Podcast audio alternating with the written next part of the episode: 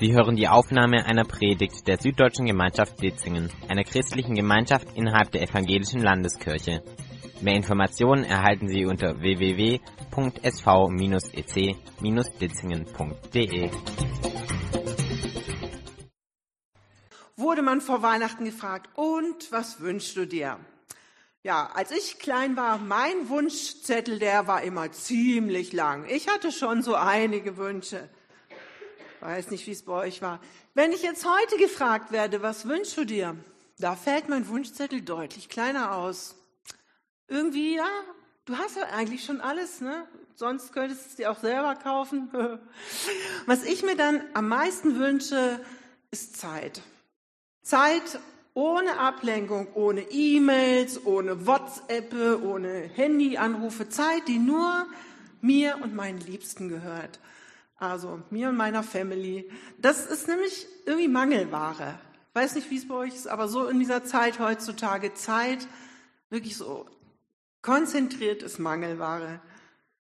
Ja, als der Prophet Elisa aus dem Alten Testament nach einem sehr, sehr langen Tag, letzten Tag mit seinem geistlichen Ziehvater Elia gefragt wurde, was er sich denn wünschen würde zum Abschied, da hatte der Elisa auch einen sehr speziellen, ganz außergewöhnlichen und nicht materiellen Wunsch. Und was das für ein Wunsch war und was das mit uns zu tun hat, darüber wollen wir uns heute Morgen in der Predigt so ein bisschen Gedanken machen. Der Elia hat den Elisa dann mitgenommen zu diesem letzten Tag auf ein paar Stationen, die wir uns anschauen wollen und immer komische gleiche Frage gestellt. Wirklich seltsam, aber vielleicht hat es ja was zu bedeuten.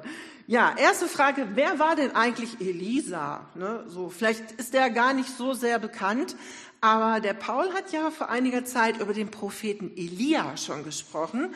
Das ist vielleicht eher noch ein Begriff, der Prophet Elia. Der war, diente in Israel zu der Zeit, wo in Israel der König Ahab und auch später sein Sohn Ahasja regierten. Also in der Zeit von 874 vor Christus bis 852 vor Christus. Elias Aufgabe, weiß nicht, ob ihr euch erinnert, aber Elias Aufgabe war, ich würde mal so sagen, eher politisch. Elia hatte eigentlich die Aufgabe für den König ein Ratgeber zu sein und ähm, ein geistlicher Kompass, so für Israel in der Zeit. Ja, darauf legte jetzt der König Ahab nicht so viel Wert. König Ahab hatte eher so andere Ratgeber, ne, die so aus dem Umfeld seiner heidnischen Ehefrau Isabel kamen und die ihm so ganz andere Sachen geraten hatten. Isabel, die Ehefrau von Elia, war aus Sidon und dort betete man eher so zu Baal. Und da hat sich dann der Ahab eher orientiert. Also das war eine schwierige Situation. Aber das Gute war, Elia war in seiner sehr oft gefährlichen äh, Aufgabe gar nicht allein, sondern es gab zu der Zeit damals Prophetenschulen. Ich habe mir auch so überlegt, was das wohl sein soll. Prophetenschulen. Junge Männer, die da die, den Dienst der Prophetie erlernt haben. Und Gott hatte dem Elia einen sehr fähigen jungen Mitarbeiter zur Seite gestellt, einen Assistent, nämlich Elisa aus Abel Mechola. Abel Mechola etwas nördlich von Jerusalem gelegen. Elisas Eltern waren Landwirte und es ist auch interessant zu sehen, dass obwohl Elisa dann später auch so eine Aufgabe hatte, auch war sein Dienst schon auch Ratgeber politisch zu sein und trotzdem Elisa war mehr so so geerdet, der war so näher dran an den Leuten, habe ich den Eindruck, auch von den Wundern her, bei den vielleicht mehr so den Normalos. Ja, und an einem bestimmten Tag, da hatte Gott dem Elisa gezeigt, heute ist der letzte Tag Elias, also deines Ziehvaters auf Erden. Und Elisa wusste irgendwie, dass der Elia, also sein Ziehvater, keines normalen Todes sterben würde sondern dass Gott ihn irgendwie anders ne, zu sich nehmen würde. Nur wie, wusste er nicht. Und Elia hatte sich vorgenommen, das darf ich auf keinen Fall verpassen. Und da lesen wir am Anfang, also 2. Könige 2, 1 und 2, so als Einstieg.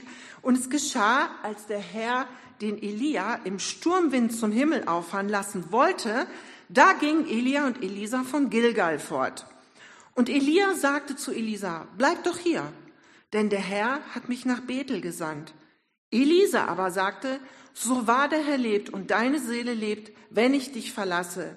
Und sie gingen nach Bethel herab. Also dieses, wenn ich dich verlasse, soll praktisch bedeuten, auf gar keinen Fall werde ich dich jetzt verlassen.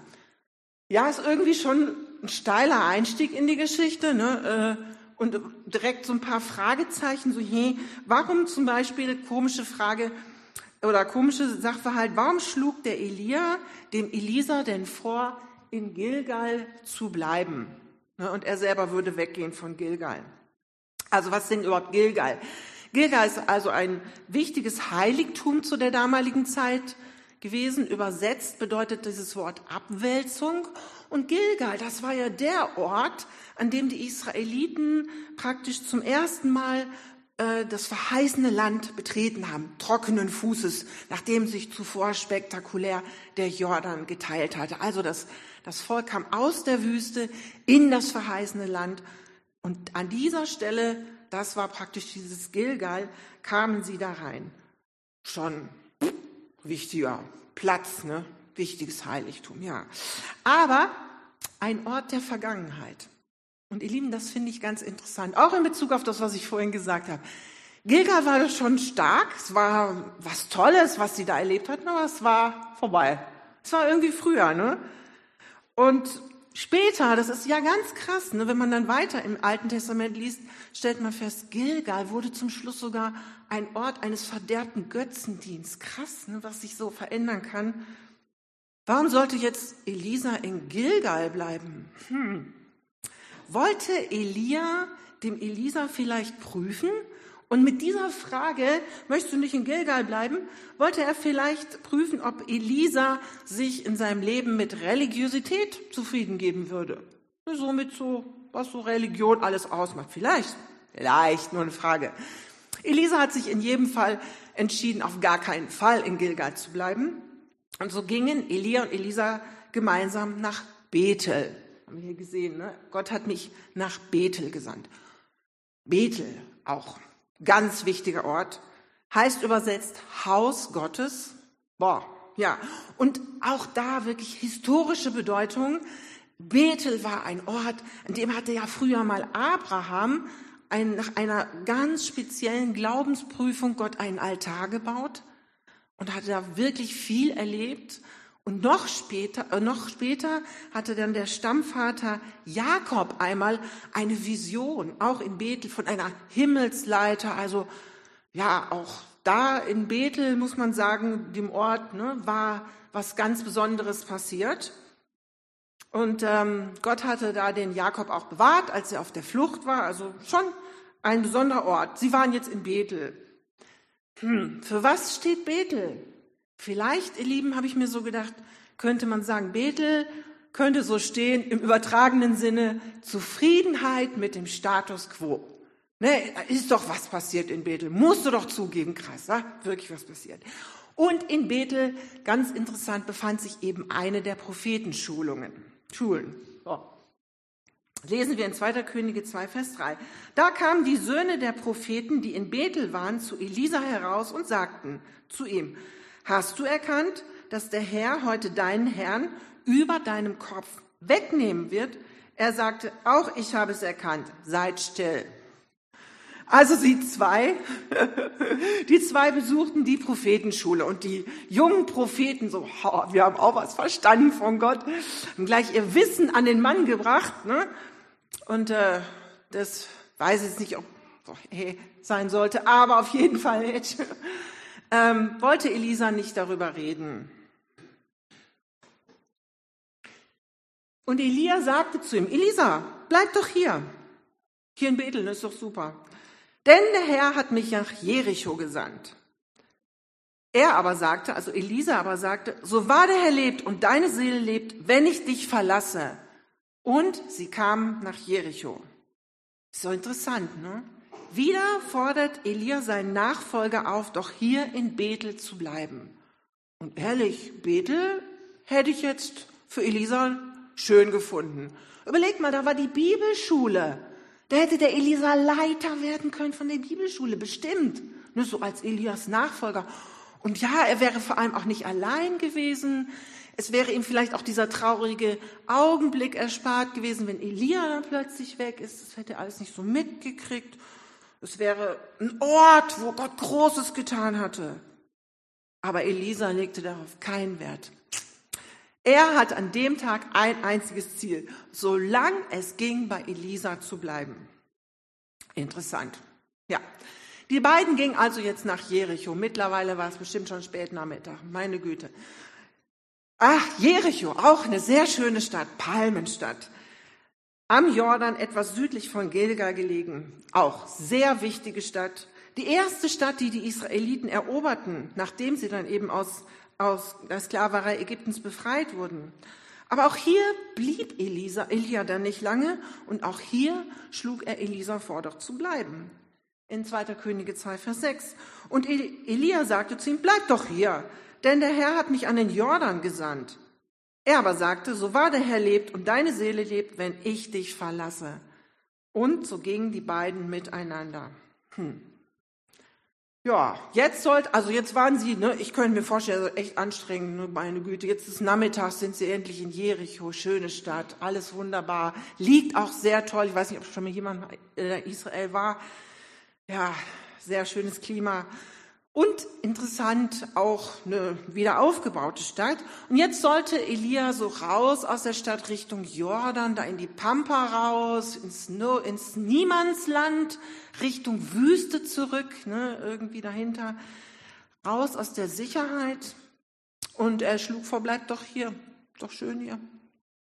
Steht Jericho vielleicht so für falsche Sicherheit, habe ich mir dann gedacht. Denn Jericho hätte niemals wieder aufgebaut werden sollen. Das war eigentlich Gottes Anordnung gewesen. Die haben, die haben Jericho platt gemacht damals, die Israeliten. Da waren Trümmer.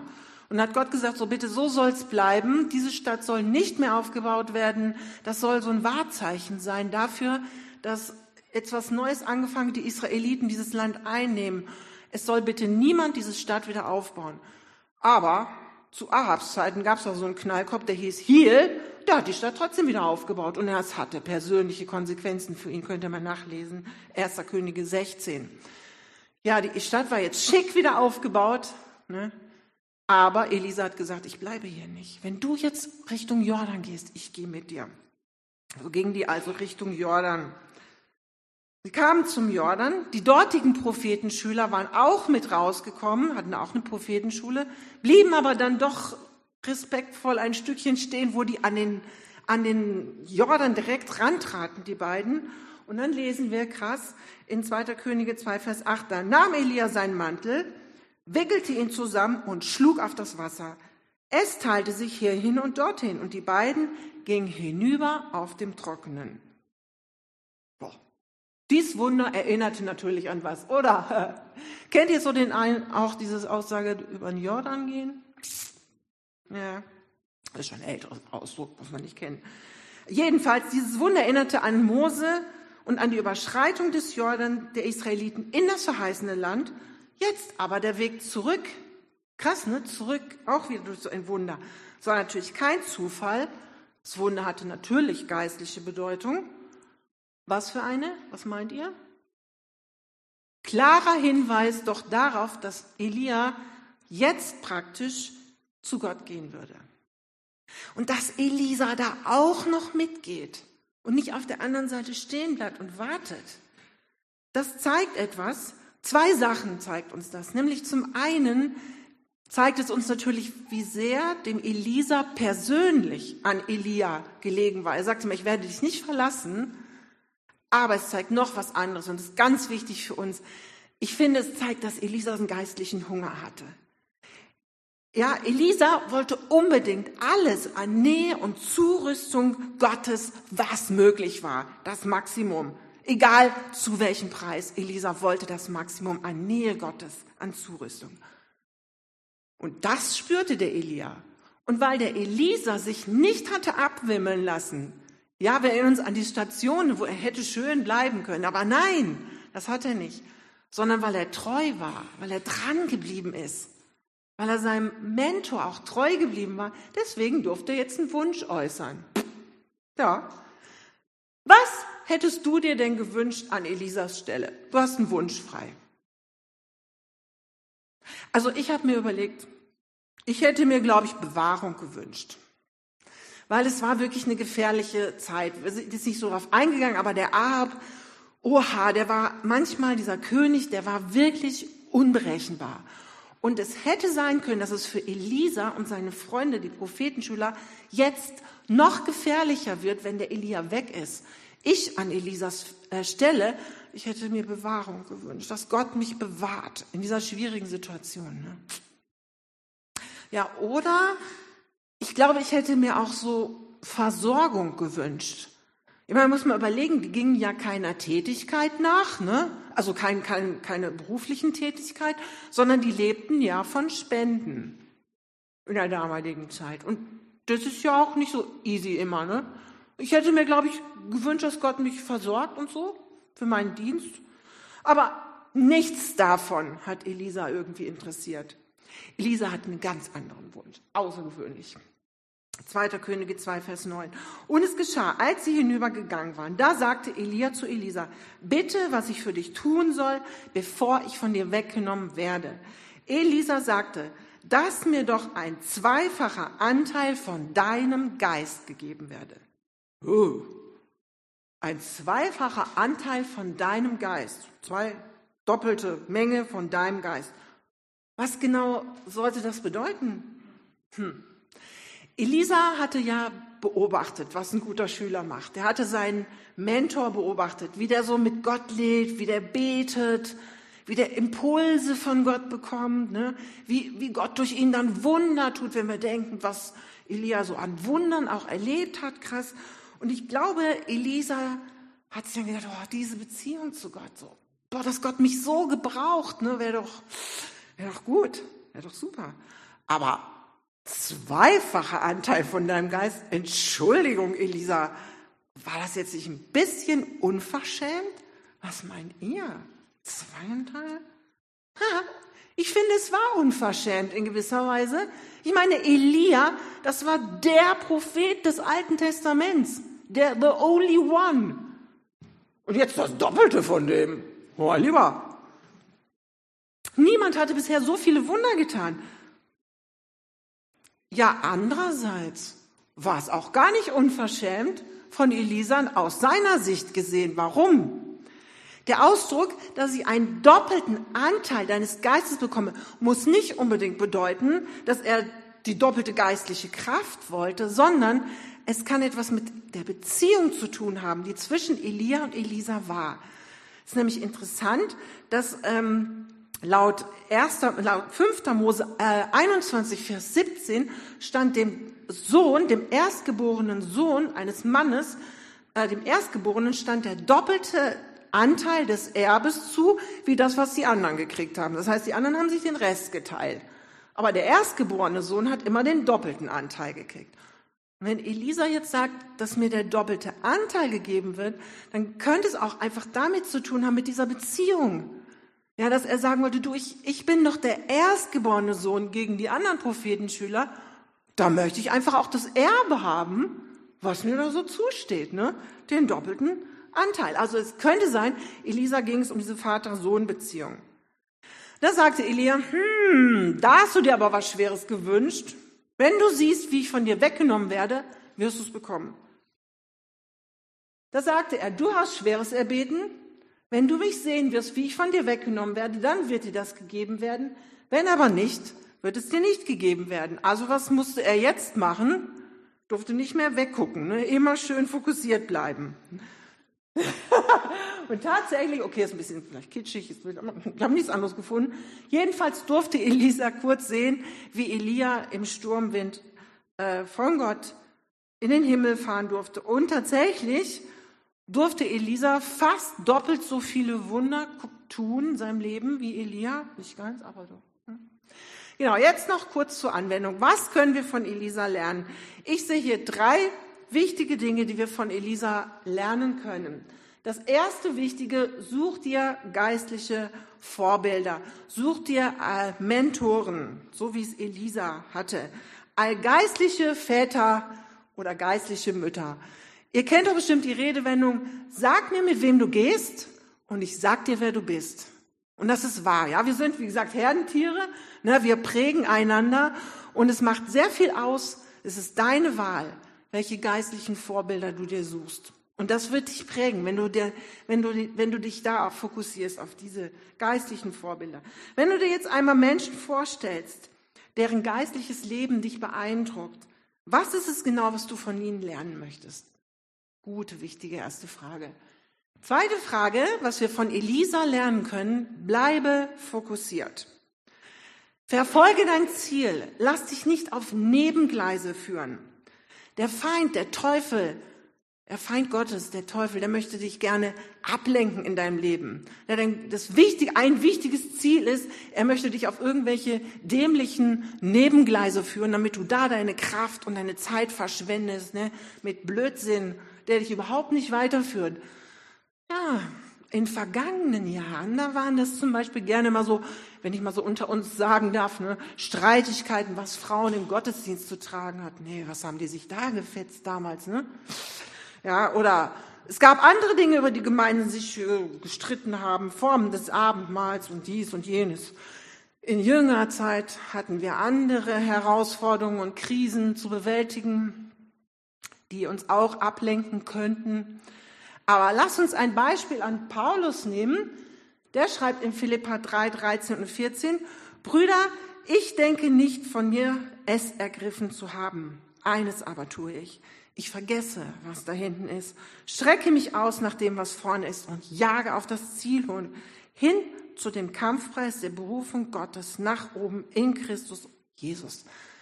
Egal, in was für einer Krise und was für einer Situation wir sind, wir haben ein wichtiges Ziel, Menschen in das Reich Gottes zu lieben. Und lass dich von diesem Ziel nicht abbringen. Das ist das Ziel. Wichtig. Genau. Dritte Dritte Lektion, die wir von Elisa lernen können. Elisa bat um den doppelten Anteil des Geistes. Bitte Gott um die Ausrüstung und um die Gabe des Heiligen Geistes, damit du deine Herausforderung bestehen kannst. Wir brauchen diese Hilfe, den Trost, die Nähe des Heiligen Geistes, ehrlich, in dieser Zeit mehr denn je. Und genial, anders als Elisa, haben wir ja schon diese tolle Verheißung auf den Heiligen Geist. Ne? Jesus hat seine Jünger auch nicht alleine gelassen, als er von ihnen wegging, sondern hat gesagt, ich sende euch den Heiligen Geist. In lesen wir in Johannes 14, Vers 16. Ich werde den Vater bitten, er wird euch einen anderen Beistand geben, dass er bei euch sei in Ewigkeit, der Geist der Wahrheit, den die Welt nicht empfangen kann, weil sie ihn nicht sieht, noch ihn erkennt. Ihr erkennt ihn, denn er bleibt bei euch und wird in euch sein. Vers 26. Der Beistand aber, der Heilige Geist, den der Vater senden wird in meinem Namen, der wird euch alles lehren und euch an alles erinnern, was ich euch gesagt habe. Ja, wir hatten es hier schon mal öfters gesagt. Also äh, Beistand, griechisch Parakletos, kann man auch übersetzen mit Tröster, Ratgeber, einer, der zur Hilfe gerufen wird. Das haben wir doch nötig. Einer, der zur Hilfe gerufen wird. Fantastische Zusage. Wir sind nicht allein. Du bist in deinen Herausforderungen nicht allein. Du hast den Parakletus in dir, wenn du zu Jesus gehörst.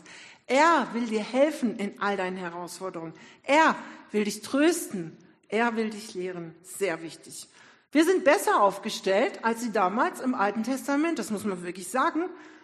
Trotzdem können wir es fertigbringen, diesen Lehrer zu ignorieren. Ist so. Und am Ende es doch so zu machen, wie wir denken, dass es richtig ist. Aber schauen wir auf Elisa. Ja, er hatte diese Entschlossenheit, diese Fokussiertheit und diese Energie, sich nicht abwimmeln zu lassen von egal was, nicht von Vergangenheit, Religiosität, irgendetwas, sondern dran zu bleiben. Elisa wollte keine religiöse Komfortzone, keine Zufriedenheit mit dem Erreichten, sondern Elisa hatte dieses Drängen, diesen geistlichen Hunger, Gott nahe zu sein, Gott zu erleben, alles zu tun, was es zu tun gab in seiner Zeit. Und wisst ihr, ich glaube, es gibt eine Unverschämtheit, die Gott gefällt. Gib mir doch diesen doppelten Anteil. Ich glaube, das gefällt Gott, wenn du so eine, man will ja eigentlich bescheiden sein, ne? Aber ich glaube, es gibt eine Art Unverschämtheit, die ist okay für Gott. Wenn du sagst, ich, ich brauche einfach alles, was du für mich vorhast, da brauche ich deine Nähe, damit ich die Dinge tun kann, deine Ausrüstung. Denken wir doch an die, an unsere Missionare oder auch an diese Männer und Frauen Gottes in der jüngeren Zeit. Wie waren die denn drauf, ja? Wenn ihr jetzt so verschiedene Männer Gottes, die euch so, die ihr so gut findet, wenn ihr daran denkt, was hatten die? Die waren auch nicht zufrieden mit ihrem Status quo. Die haben sich auch nicht einfach abwimmeln lassen mit irgendwas, sondern die wollten dranbleiben. Und es hat Jesus uns verheißen.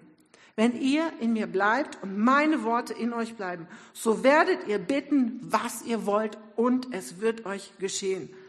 Warum sollten nicht auch wir so eine geistliche Unverschämtheit haben, zu sagen, ja, und jetzt brauchen wir mehr von dir, mehr Wirken Gottes gerade in dieser Zeit. Was ist denn mit diesem doppelten Anteil?